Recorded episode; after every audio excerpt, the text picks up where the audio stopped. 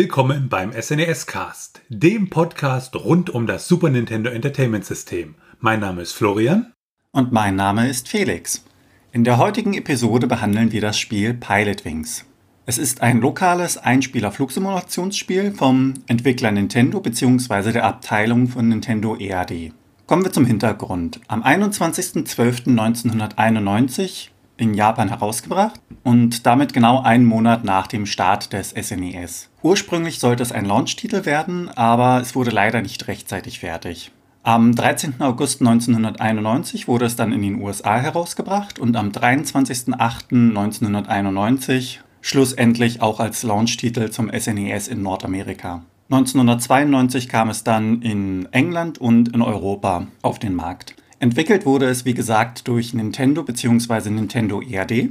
EAD steht dabei für die Informations- und Entwicklungsabteilung von Nintendo und war mit 400 Mitarbeitern eine der größeren bzw. führenden internen Abteilungen von Nintendo. Sie diente, wie gesagt, der Entwicklung von Videospielen. Ende September 1983 gegründet und am 16. September 2015 wurde sie dann aufgelöst. Auflösungsgrund war die Fusionierung mit Nintendo SPD, Englisch für die Softwareplanung und Entwicklung. Beides fusionierte dann zu Nintendo EPD, der Unterhaltungs-, Planungs- und Entwicklungsabteilung von Nintendo. Die ursprüngliche Nintendo EAD war unterteilt in fünf Gruppen, welche unabhängig voneinander verschiedene Spiele entwickelten. Technisch betrachtet war es eine separate Firma, welche nur wenige Vorgaben seitens Nintendo bekommen hat. In der Blütezeit von 1990 bis 1996 des SNES e war Nintendo EAD an Spielen wie Pilot Wings, F-Zero, The Legend of Zelda A Link to the Past, Super Mario Kart und Super Mario All-Stars beteiligt. Des Weiteren gab es eine SNES-Portierung des Klassikers SimCity. Werfen wir mal einen Blick in die Geschichte von Pilot Wings. Die Geschichte von Pilot Wings ist sehr, sehr eng mit der Geschichte des Super Nintendos verbunden. Was nicht weiter verwunderlich ist, da Pilot Wings ja als Launch-Titel geplant wurde, aber halt nicht rechtzeitig mehr fertig geworden ist. Von Pilot Wings selber wurden Prototypen gezeigt, äh, noch während der Entwicklung des Super Nintendos und damals war das Ganze noch unter dem Namen Dragonfly bekannt. Und Pilot Wings sollte halt zeigen, diese Mode 7 Technologie, also mit der ich Bitmaps skalieren kann, rotieren kann und das sozusagen als Ebene benutzen kann, um damit ja Pseudo 3D darzustellen. Diese Technologie sollte halt demonstriert werden.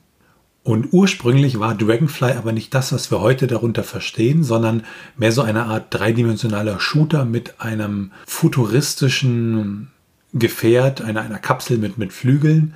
Und in den späteren Präsentationen hat man dann gesehen, dass man von diesem dreidimensionalen Shooter weg ist, mehr in Richtung Flugsimulator.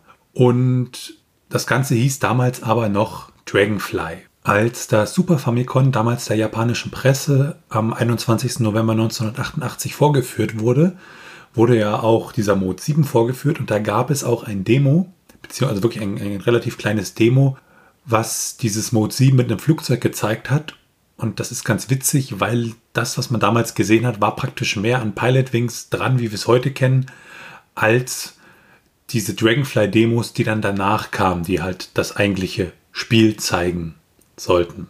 Die Sprites von diesem Spiel, damals noch als Dragonfly bekannt, sind mittlerweile auch geleakt durch den 2020er Nintendo Datenleak. Da wurde Nintendo ja gehackt, da kommen wir vielleicht später auch nochmal drauf zu. Und da sind einige dieser Sprites rausgekommen. Ja, wichtig, das ursprüngliche war halt mehr wirklich ein, eine Art Kampfspiel als ein Flugsimulator. Das kam dann erst im Laufe der Entwicklung. Aber schauen wir uns doch mal das Setting an. Man kann unterschiedliche Fluggeräte benutzen, wie zum Beispiel das Jetpack oder den Drachengleiter. Mit diesen Fluggeräten muss man bestimmte Herausforderungen wie genaue Landung oder diverse Ziele, Ringe durchfliegen. Dabei wird man von vier unterschiedlichen Fluglehrern instruiert und zeitlich steigt dann der Herausforderungsgrad an. Beleuchten wir ein wenig das Gameplay. Zu Beginn kommt einem das Pilot Wings Logo direkt entgegengetrudelt. Es gibt nur Start und Fortführen, keinerlei Optionsauswahlmöglichkeiten Und wenn man sein Spiel fortsetzen möchte, dann braucht man die sechsstellige Zertifikatsnummer. Das heißt, man muss erst eine Prüfung bestehen, dann wird ein Bild eingeblendet mit dem Zertifikat und der Nummer. Die schreibt man sich auf und kann anschließend an diesem Punkt wieder einsetzen. Der Einleitungstext, mir persönlich sehr sympathisch, tritt dem Flugclub jetzt bei. Wenn du vom Fliegen geträumt hast, dann wage es jetzt, deine Pilotenlizenz zu bekommen. Wie gesagt, man wird von Fluglehrern durch die jeweiligen Missionen bzw. Kapitel durchgeführt. Der erste Fluglehrer, auf den man trifft, ist Toni. Er ist perfekt für den beginnenden Schüler. Laut Beschreibung hat er sanfte Manieren, die es ihm erlauben, das Beste aus schüchternen Anfängern herauszuholen. Er ist zwar recht jung, davon sollte man sich allerdings nicht täuschen lassen, er ist ein sehr erfahrener Pilot. Daraufhin trifft man Shirley. Sie flirtet laut Beschreibung etwas mit den Schülern, ist streng professionell, wenn es um die Benotung geht. Und selbst wenn sie von einer Leistung des Flugschülers enttäuscht ist, ermutigt sie diesen, sich weiter anzustrengen. Im dritten Kapitel trifft man dann auf Lance, einen mysteriösen Mann. Er spricht sechs Sprachen fließend. Es gibt auch Gerüchte, dass er in der Air Force als Pilot tätig war. Zum Schluss begegnet man dann Big Earl. Er hat die höchste Erfahrung von allen Fluglehrern. Dies sieht man unter anderem an seinen überlegenen Flugtechniken. Er sieht zwar hart aus, aber einige behaupten, seine Tränen gesehen zu haben. Dies kann man unter anderem selbst sehen, wenn man bei ihm eine Punktzahl von 100 Punkten erreicht. Das Porträt, welches unten rechts eingeblendet wird, verändert sich dann und er weint über alle Maßen. Der allgemeine Ablauf ähnelt sich bei allen vier Fluglehrern. Der jeweilige Lehrer spricht mit einem, das sieht man an einem animierten Porträt, wie gesagt, rechts unten. Dazu werden die Instruktionen als Text eingeblendet. Es kommt eine kurze Übersicht der Karte bzw. der Gegend, in der man fliegt. Es wird eingeblendet, wo was ist. Also dort musst du landen, dort musst du hin, drehe in diesem Bereich eine Pirouette und ähnliches. Es wird der Zielwert, den man erreichen muss, um die jeweilige Prüfung zu bestehen, gezeigt. Anschließend kann man das jeweilige Fluggerät auswählen. Mit steigendem Herausforderungsgrad werden eben auch die Fluggeräte vielfältiger. Zu Beginn sind dies allerdings nur das Flugzeug und der Fallschirmsprung. Bevor die Mission dann losgeht, gibt es noch einen Bildschirm mit der Zusammenfassung der Mission und der Steuerungserklärung. Sobald man dann die Mission begonnen hat, gibt es auch verschiedene Instrumente. Der Neigungsmesser, der Höhenmesser, die Drosseleinstellung, Zeit und Sprit bzw. Radar- und Windanzeige.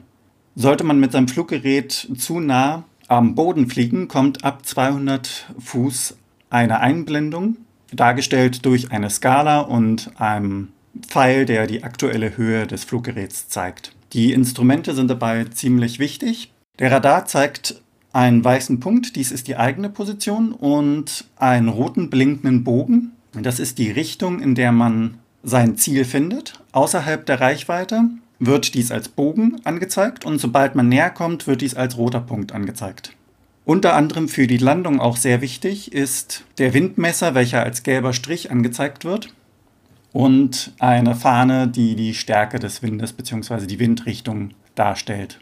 Während der Mission wird man durch kleine Anweisungen darauf hingewiesen, ob etwas richtig läuft bzw. falsch. Unter anderem zum Beispiel, wenn der Anflugwinkel zu stark ist oder wenn man auf der Landebahn aufgesetzt ist, dass man bremsen soll.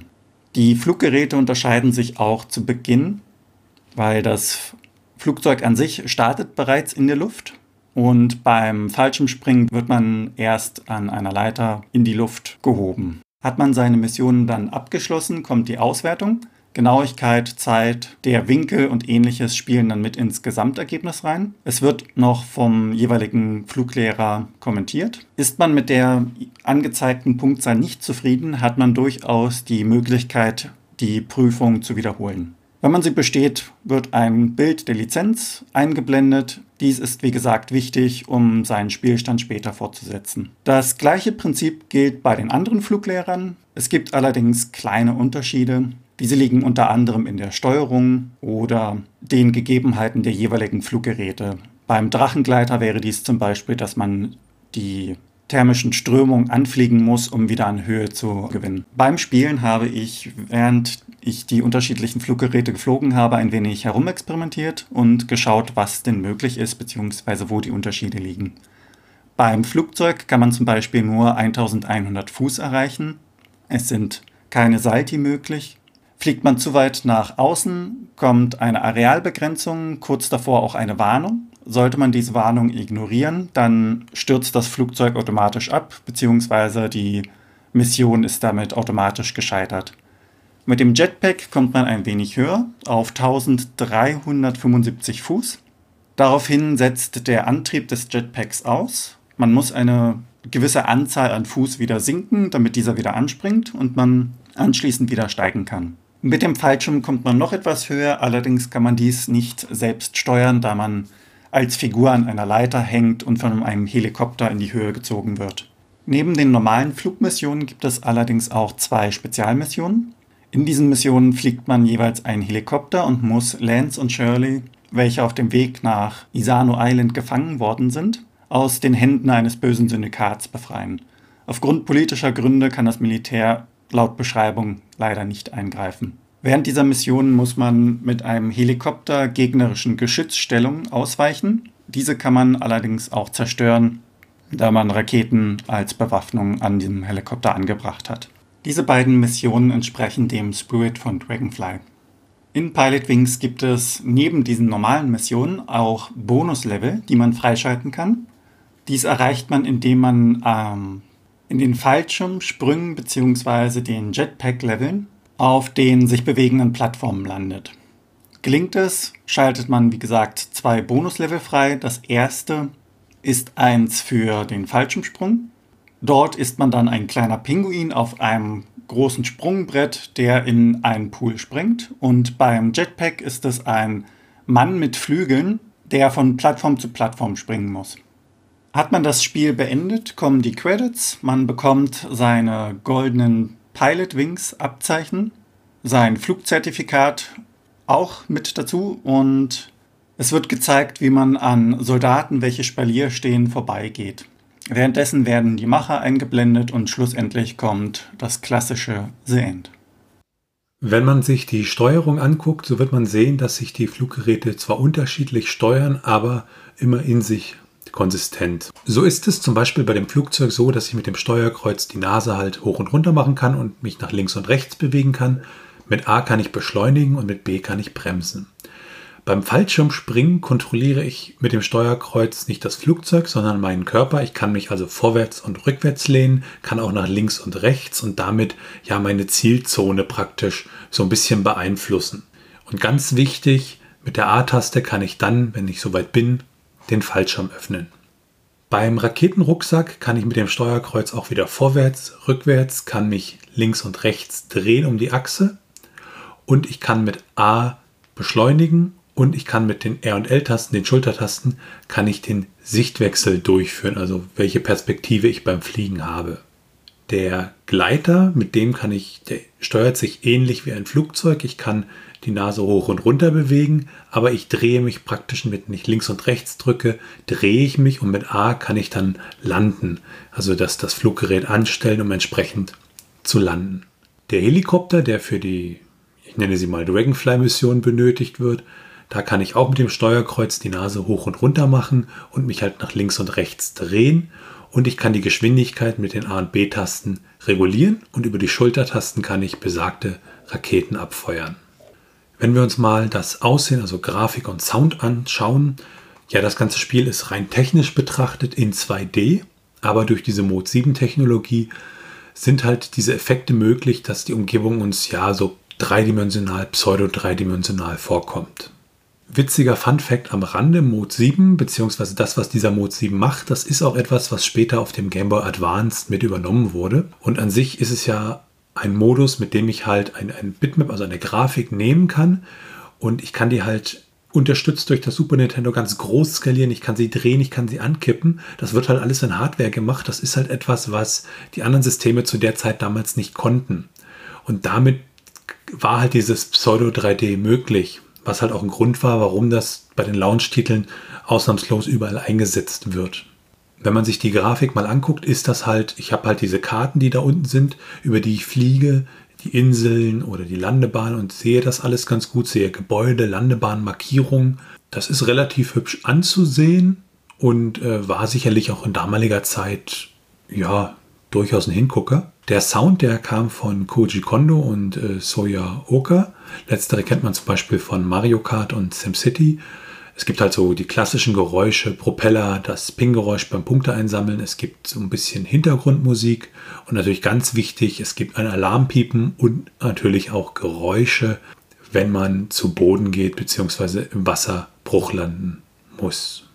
Bei Pilotwings ist natürlich auch die Frage, es gibt ja da die unterschiedlichen Missionen und ja, wie komme ich am besten durch das Spiel? Also was für eine Strategie sollte ich da fahren? Würde man jetzt jede Mission einzeln betrachten, würde das ein wenig zu weit führen. Allgemein ist Ruhe wichtig, geduldig bzw. langsam agieren. Sonst passiert es, dass man übersteuert oder die Orientierung verliert. Die Gesamtpunktzahl basiert ja auf der Genauigkeit, dem Winkel, der Zeit, der Geschwindigkeit und wie viele Ringe man zum Beispiel durchflogen hat. Allerdings werden nicht alle Kategorien jedes Mal bewertet. Es ist unterschiedlich, je nachdem, welches Fluggerät gesteuert wird. Beim Flugzeug, um dies näher zu betrachten, muss man verlangsamen, während man einen geraden Winkel zur Landebahn hält. Man sollte nicht senkrecht aufprallen, also zu steil. Man sollte allerdings auch nicht zu flach fliegen. Dann verfehlt man die Landebahn. Man kann sich das anhand eines rechtwinkligen Dreiecks vorstellen. Die untere waagerechte ist die Landebahn, an der man sich ausrichtet. Die senkrechte am obersten Punkt wäre das Flugzeug und die diagonale wäre dann der Winkel, mit dem man landen soll. Wie gesagt, zu steil und man prallt auf die Landebahn. Je nach seitlicher Perspektive rollt man dann auch drüber weg. Das heißt, man muss sich auch richtig zur Landebahn ausrichten. Ist man zu flach, hüpft man, wie gesagt, drüber hinweg. Das ist etwas, was man üben muss, beziehungsweise was dann Gefühlssache ist. Hat man die Landebahn erreicht, muss man aufpassen, dass man auf der Landebahn auch mittig bleibt, denn sobald man die jeweiligen Grünflächen an den Seiten erreicht, knickt das Flugzeug bzw. das Fluggerät um und die Mission ist vorbei oder die Landung auch missglückt. Bei dem Wind muss man ein wenig gegenlenken. Das ist auch wieder Gefühls- bzw. Übungssache. Nach 1, 2 Missionen hat man das allerdings ganz gut drauf. Idealerweise landet man dann auch noch in der Mitte der Landebahn. Beim Fallschirmspringen möchte der Fluglehrer, dass man den Fallschirm bei 1000 Fuß öffnet. Um Zeit zu sparen, kann man dies allerdings bei 500 bis 600 Fuß machen. Ein schnelleres Abschließen der Mission bringt mehr Punkte. Ist man noch zu hoch über dem Ziel, kann man sich mit der A-Taste behelfen. Das ist das gegen den Wind ausrichten. Dadurch hat man einen höheren Windwiderstand, ist langsamer. Und man muss allerdings auch aufpassen, dass man dabei nicht zum Stillstand kommt. Wenn man versucht, auf den sich bewegenden Plattformen zu landen, muss man ein wenig vorausahnen, wo man zu welchem Zeitpunkt ist, dass man dorthin fliegt, wo die Plattform sein wird und nicht dort, wo sie aktuell gerade ist. Sonst verfehlt man sie definitiv. Timing ist dabei mit dem sich gegen den Wind ausrichten eigentlich alles. Beim Jetpack kann es passieren, dass man eine zu starke seitliche äh, Geschwindigkeit hat. Da muss man dann die Figur drehen, ein wenig gegensteuern, um wieder eine geradlinige Bahn zu erreichen. Wenn man dies üben möchte, kann man sich 10 bis 15 Fuß über dem Boden positionieren und dort einfach in der Schwebe bleiben. Wenn man das eine Mission lang gemacht hat, kann man diese wiederholen und schafft es dann bei den späteren Wiederholungen ziemlich gut zu landen. Das heißt, die Figur bleibt in der Schwebe. Man wartet, bis die Plattform unter einem ist, lässt dann einfach los und landet gut auf der Plattform. Wichtig dabei ist wieder das Timing und das Vorausahnen, wo die Plattform zu welchem Zeitpunkt sein wird. Beim Hängegleiter kann man sich an den bisherigen Erfahrungen bzw. Übungen auch orientieren, die man mit dem Fallschirm gesammelt hat. Mit dem sich gegen den Wind ausrichten kann man wieder die richtige Höhe erreichen, das Ziel dann ansteuern. Bedenken muss man dabei den Höhenverlust. Es kann sein, dass man zu niedrig mit seinem Fluggerät kommt und anschließend die Landebahn nicht mehr erreicht. Wenn man sich gegen den Wind ausrichtet bei einer Wendung, führt dies zu einer schnelleren Drehung, was auch wieder Zeit einspart. Und man muss auf jeden Fall darauf achten, dass man beim Hängegleiter sich gegen den Wind ausrichtet, also die A-Taste drückt. Sonst ist es egal, wie präzise man landet. Der Bodenkontakt führt sofort zum Crash. Zum Schluss kommt der Helikopter. Bei diesem sollte man die Anzeige für Geschwindigkeit und Winkel im Auge behalten. Dies hilft bei der Vor- und Rückwärtsbewegung sowie der Landung. Sollte man eine gegnerische Stellung sehen, sollte man sich nicht zu schnell auf diese zubewegen, sonst wird man automatisch getroffen, beziehungsweise die Wahrscheinlichkeit ist sehr hoch, dass man direkt getroffen wird.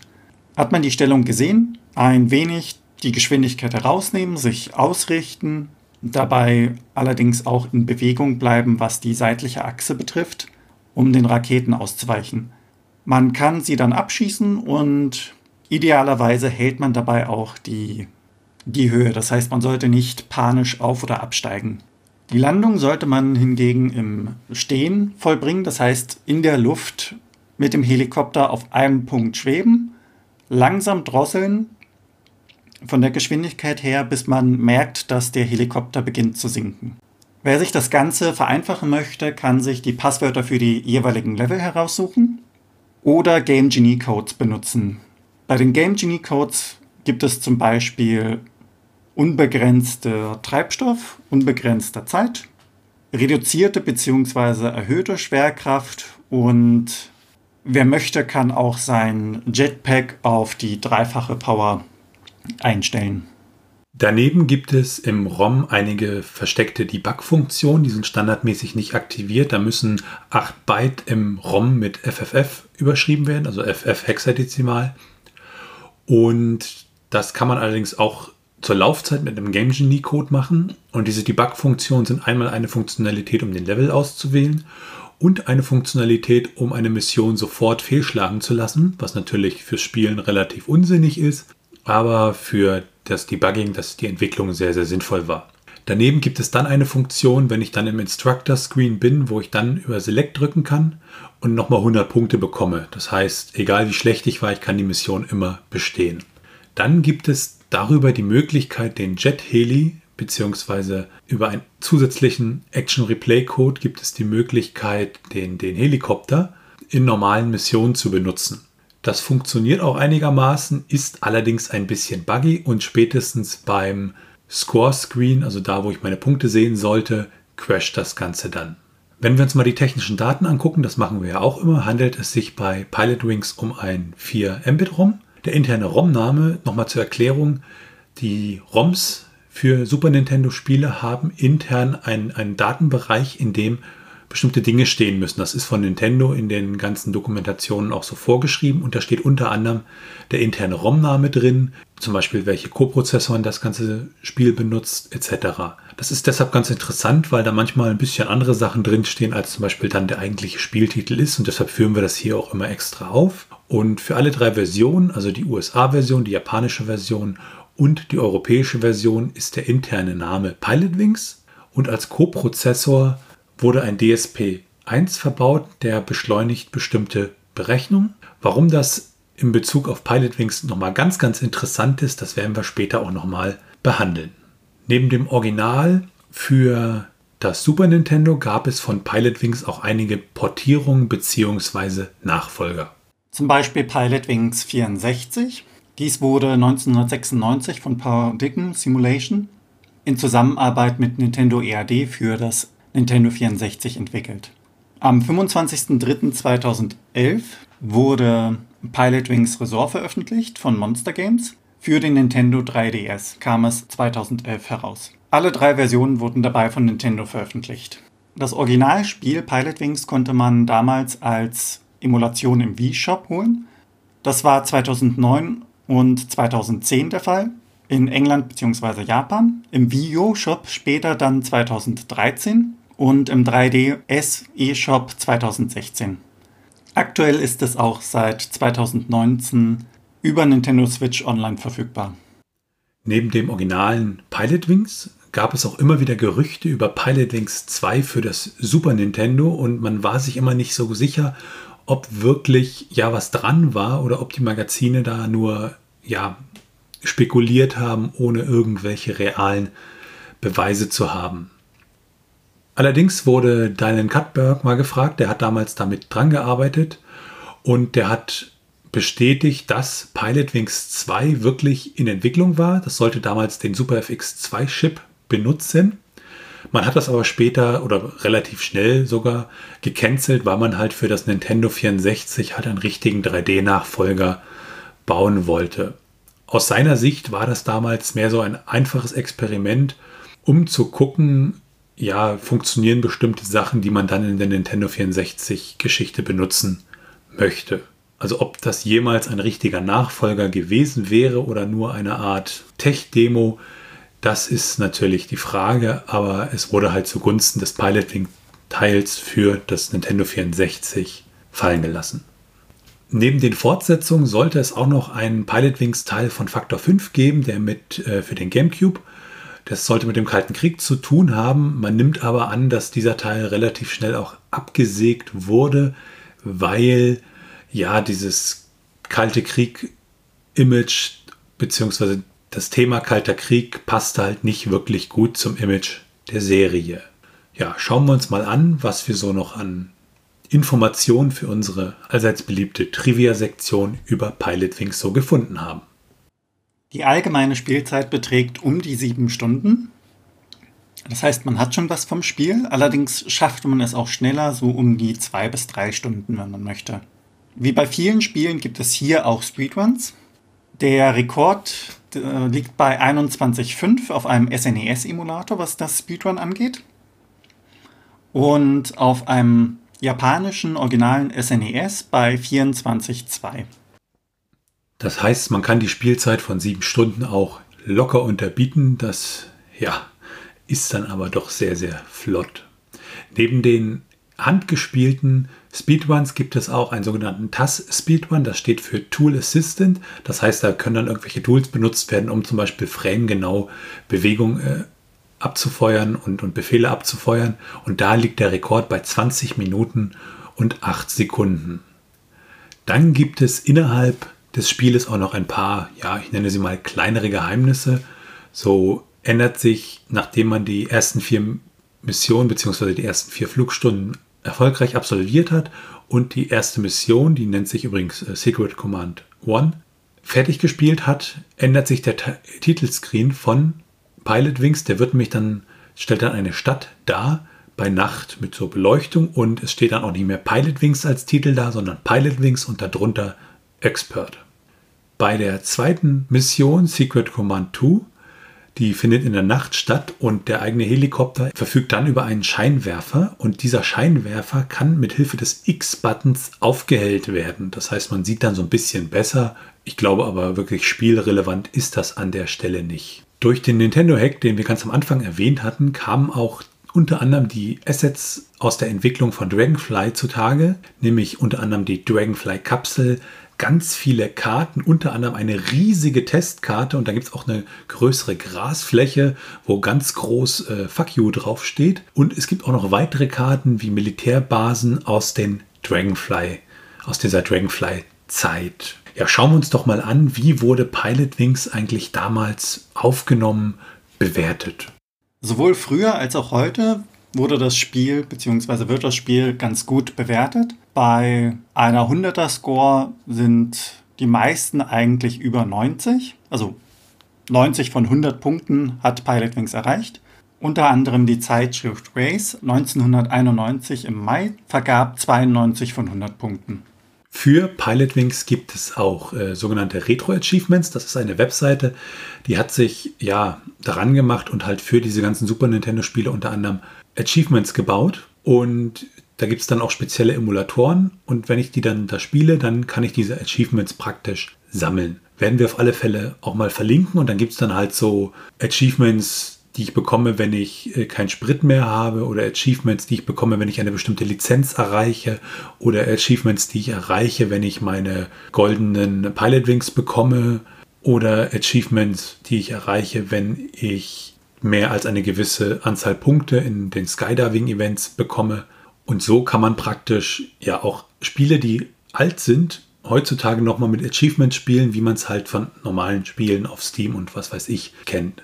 Bei Pilotwings gab es eine interessante Problematik, die sogenannte DSP-Problematik. Wenn man das Spiel startet und nichts macht, dann starten ja so Demos, wie das Flugzeug da auf einer Landebahn landet oder auch nicht, weil in bestimmten Versionen stürzt dieses Flugzeug ab. Das Demo will landen, aber das Flugzeug kommt vorher nicht auf der Landebahn, sondern davor zum Stehen und äh, crasht dann halt mit dem Boden. Wenn man sich jetzt diese ROMs dieser unterschiedlichen Module anguckt, dann wird man feststellen, dass diese ROMs identisch sind. Und da stellt sich natürlich die Frage, wie kann das sein? Der Quellcode ist praktisch völlig identisch, aber aus irgendeinem Grund, ja, funktioniert das nicht. Und jetzt ist es ja so, dass diese ROMs, das sind ja nicht nur irgendwelche Daten, also irgendwelche CDs und Disketten, sondern es ist zusätzliche Hardware, die direkt mit dem Super Nintendo verbunden wird. Und da ist halt nicht nur der Chip mit den eigentlichen Spieldaten drauf, sondern unter anderem dieser Zusatzchip, der DSP1, der es dem Spiel ermöglicht, schneller diese Berechnungen durchzuführen.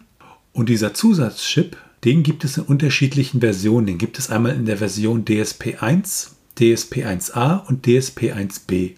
Und diese Versionen wurden von der DSP1 zur DSP1A Version wurde ja ein, ein sogenannter Shrink durchgeführt. Das heißt, der Chip ein bisschen platztechnisch optimiert, günstiger produziert, wie auch immer. Und in der DSP1B-Version wurden dann noch Korrekturen durchgeführt. Die haben bestimmte Berechnungen im Chip äh, genauer gemacht. Und das führt dazu, dass das Flugzeug nun crasht.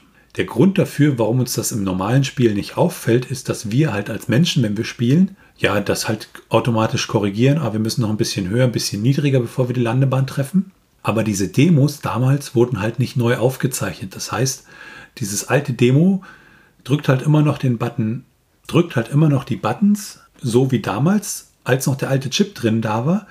Und dann führt das halt mit dem neuen DSP-1B-Chip dazu, dass das Flugzeug halt abstürzt, weil es nicht mehr richtig auf der Landebahn landet, weil die Kalkulationen da halt andere sind. Das ist halt so ein Problem, was man bei Emulationen hat, auch bei der Präservation von solchen Spielen. Ich kann halt nicht nur das ROM betrachten, ich muss auch das Ganze drumherum betrachten.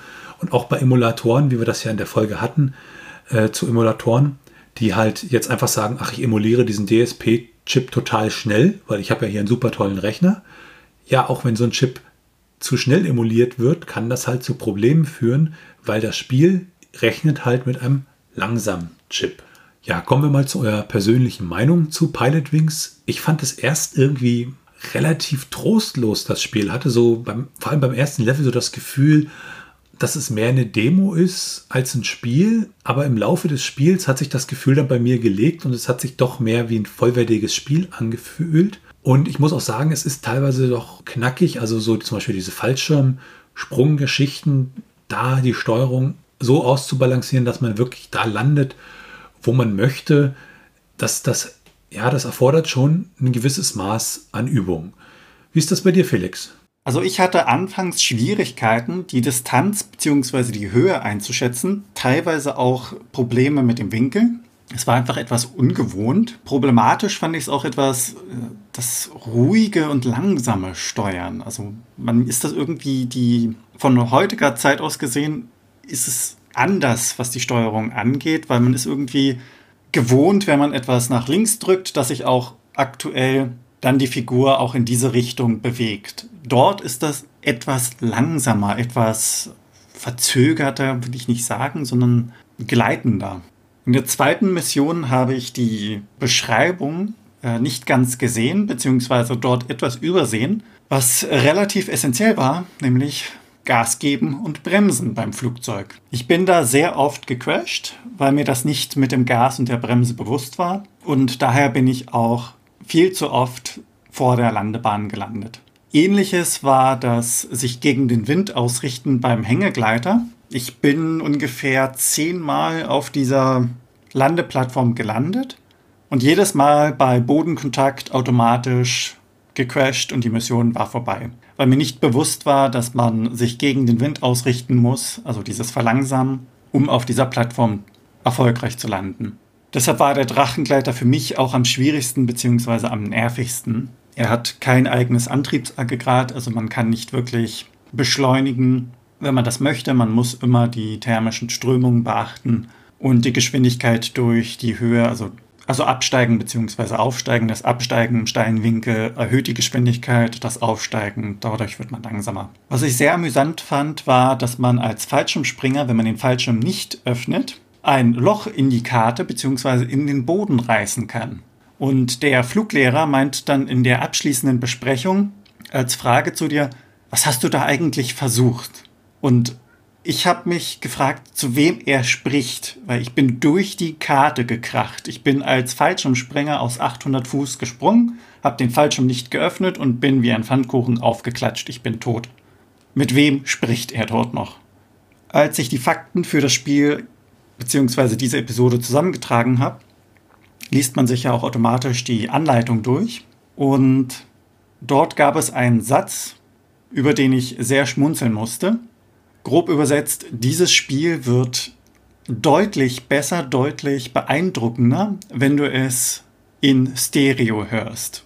Und das verändert doch die Sicht auf die aktuelle Technologie wieder ein wenig und man ist, wie ich persönlich finde, dann auch etwas beeindruckt. Früher war Stereo, die Technik von damals mit heute ist eigentlich kaum zu vergleichen. Und damit sind wir auch am Ende dieser Folge vom SNES-Cast über Pilotwings. Wenn ihr Fragen habt, Anmerkungen, Themenvorschläge oder einfach uns kontaktieren möchtet und Feedback geben möchtet, dann könnt ihr uns gerne schreiben über info@snescast.de oder das entsprechende Kontaktformular dort nutzen.